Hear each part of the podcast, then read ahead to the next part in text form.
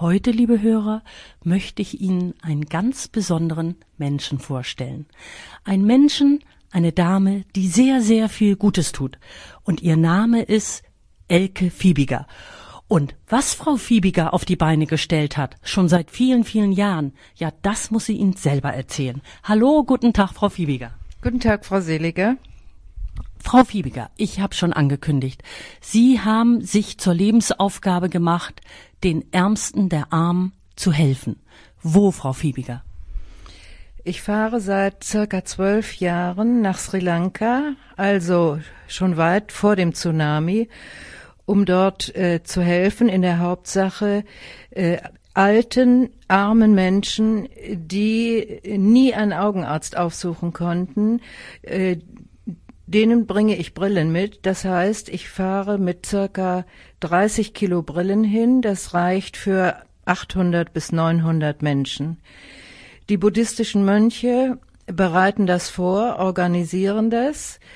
Und ich habe Nachmittagsveranstaltungen, bei denen ungefähr jeweils 300 Leute auf mich warten. Ich habe Zeitungen dabei und breite die Brillen aus, äh, die Menschen werden aufgerufen und sie probieren so lange, bis sie sagen, ja, das ist die richtige Brille. Äh, wenn ich die Dioptrien draufschreiben würde, bringt es nicht viel, weil sie ihre eigene Sehstärke gar nicht wissen, weil sie noch nie äh, Geld hatten, einen Augenarzt aufzusuchen. Sie tun ja noch viel, viel mehr, Frau Fiebiger, als nur die Brillen zu sammeln. Denn ich meine, nach Sri Lanka zu reisen, das ist ja auch nicht zum Nulltarif. Nein, es ist nicht zum Nulltarif. Es ist eine, eine Reise, die ich auch selber bezahle und äh, hab, kombiniere das natürlich auch mit ein paar Tagen Urlaub. Aber äh, den größten Spaß bringt mir einfach die Verteilung von den Dingen, die ich mitbringe, wie Brillen. Ich habe ungefähr 30 Kilo Kugelschreiber bei mir. Die verteile ich an Schulen, die verteile ich auf der Straße. Wenn ich äh, in der Mittagszeit entlang fahre, ist das ein wunderschönes Bild, wenn die Schulen, äh, wenn die äh, Schulschluss ist und die Kinder alle weiß gekleideter Schulkleidung ähm, auf dem Bus warten oder viele müssen auch viele Kilometer zu Fuß gehen, dann halte ich an und sie äh, bekommen Kugelschreiber von mir und sie sind für einen einzigen riesigen Kugelschreiber unendlich dankbar, verneigen sich äh, mit gefalteten Händen an der Stirn tief vor mir. Äh, der Respekt vor dem anderen ist dort sehr groß. Die Brillen, das ist eine Sache. Die Reise hin ist die andere Sache. Sie nehmen aber auch am Schicksal der Menschen dort ganz besonderen Anteil. Und erzählen Sie doch mal von einem Herrn, der sein Augenlicht beinahe verloren hätte. Ja, das war so, dass in diesem Jahr mir ein 45-jähriger Mann vorgestellt wurde, der nichts mehr sehen kann, der eine Augenoperation braucht.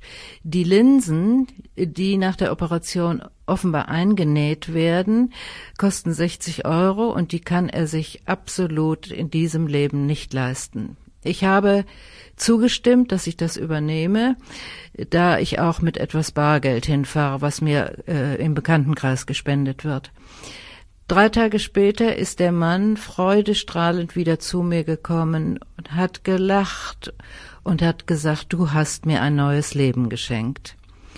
Das war eins der schönsten Erlebnisse und ich denke, wenn ich wieder Geld gespendet bekomme Ende des Jahres, werde ich noch ein paar Augenoperationen übernehmen können.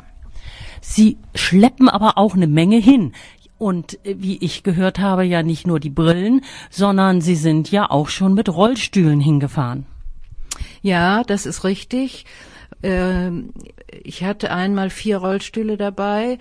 Das ging auch problemlos aber es kann jetzt sein, dass äh, es geht einfach, es geht ums Übergepäck. Die äh, Fluglinien erhöhen jetzt drastisch die Gebühren für Übergepäck und da werde ich wohl äh, mit jedem Kilo rechnen müssen. Ich habe auch sehr viele Krücken dabei. Das ist auch, das ist leicht, leichtes Gepäck, aber bringt unheimlich viel Hilfe für betroffene Menschen. Sie machen ja alles allein. Sie bekommen keine staatliche Unterstützung. Sie gehen auch vor Ort allein. Es ist niemand an ihrer Seite, der ihnen hilft, für das, was Sie auf die Beine gestellt haben. Sie müssen uns aber noch erzählen, wie haben Sie das Land vorgefunden nach dem Tsunami?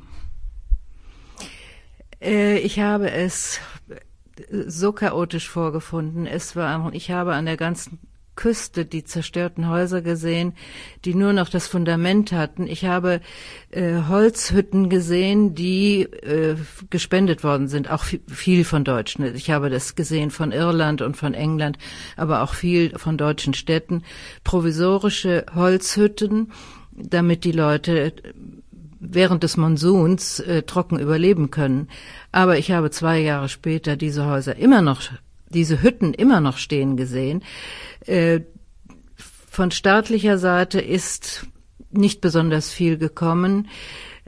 Aber wo die Gelder, wo diese Millionen geblieben sind, das weiß ich auch nicht. Das weiß niemand. Es weiß einfach keiner.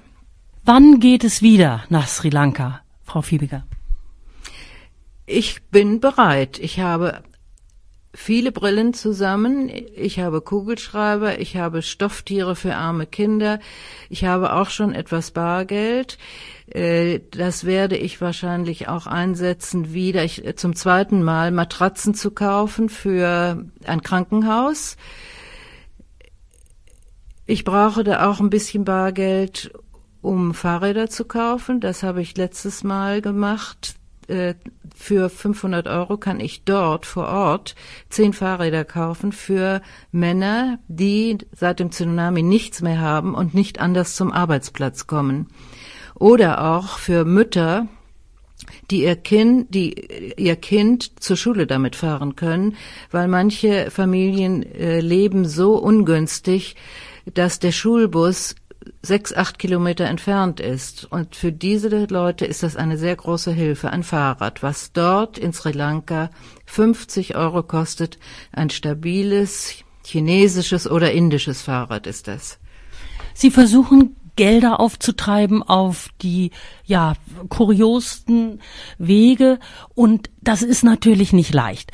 Ich erinnere mich, dass Sie in einem Kreis auch mal ansprachen, ich möchte den Leuten drüben Arbeit geben. Hat nicht jemand Bedürfnis, Bedarf an schön Handarbeit gearbeiteten Leinentischdecken?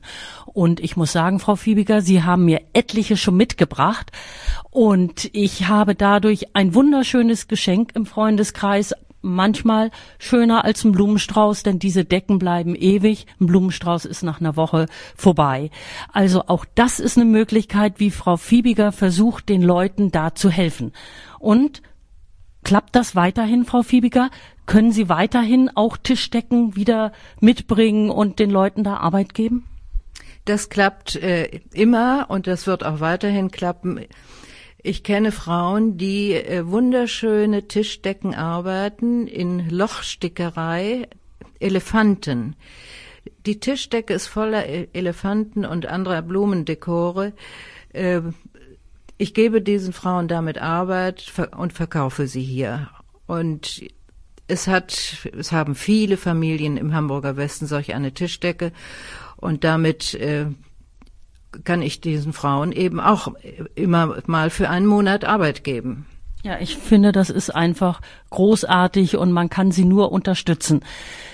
Sie bekommen keine staatliche Hilfe und doch hat die deutsche Bundesregierung sie ausgezeichnet mit dem Bundesverdienstkreuz. Und das finde ich ist eine gute Sache und da hat der richtige Mensch mal diese Auszeichnung bekommen. Wann war das, Frau Fiebiger?